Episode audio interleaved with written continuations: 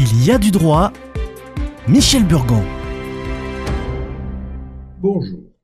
On emploie souvent les mots représentant, mandataire, délégué avec imprécision. L'engagement régulièrement souscrit avec des tiers par le représentant au nom du représenté crée des effets dans la personne et le patrimoine du représenté. La représentation peut avoir lieu en de multiples circonstances. Le propre de cette situation est de créer une relation triangulaire entre le représentant, le représenté et les tiers. Les risques de la représentation juridique sont nombreux et peuvent varier en fonction du contexte. Les risques les plus courants sont liés à la responsabilité du représentant. En effet, le représentant engage la responsabilité de la personne qu'il représente dans les actes qu'il effectue en son nom et cette personne peut estimer avoir mal été représentée, les tiers aussi pourraient estimer que le représentant les a trompés en agissant sans pouvoir valide ou au-delà de ses pouvoirs. Le choix d'un représentant dépend donc du contexte et de la nature de la représentation. En règle générale, pour une société, un syndicat ou une association, ce sont les membres ou associés qui se chargent de choisir celui qui assumera la fonction de représentant légal. Les personnes qui ont besoin d'un représentant sont la plupart éloignées ou empêchées. Ce sera alors un parent ou un ami, mais elles peuvent aussi avoir besoin d'un professionnel pour son savoir-faire, ce sera un avocat, ou aussi un enfant ou un adulte affaibli peuvent avoir besoin d'un représentant légal. Ce sera alors un parent, père ou mère, qui représente son enfant, ou un parent de l'handicapé. Il est possible aussi que ce soit un tiers bénévole ou rémunéré. On parle alors d'administration légale.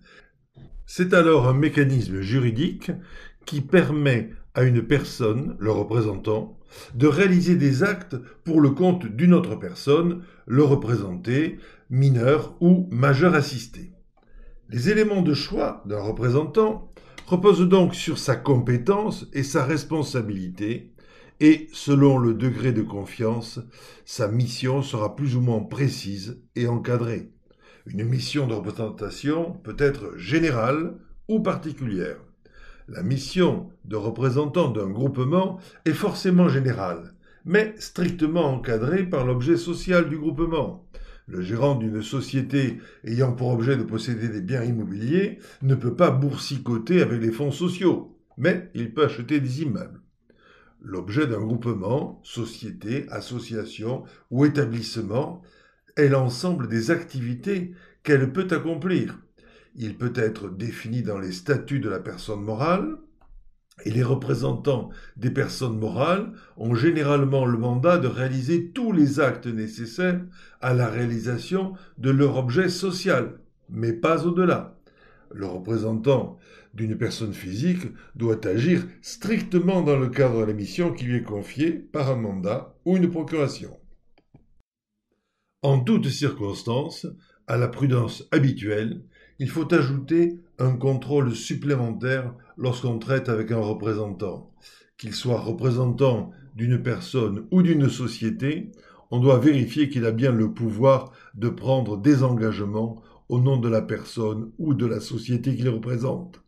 Et quand on a accepté de représenter une personne ou une société, avant de prendre un engagement, on doit se demander si c'est bien dans le cadre de la mission qui a été confiée. Enfin, quand on confie un pouvoir de représentation, il faut décrire avec soin la mission, selon les cas, avec plus ou moins de liberté, selon l'objectif et les risques. Soyez prudent et avisé quand vous vous faites représenter. À la semaine prochaine.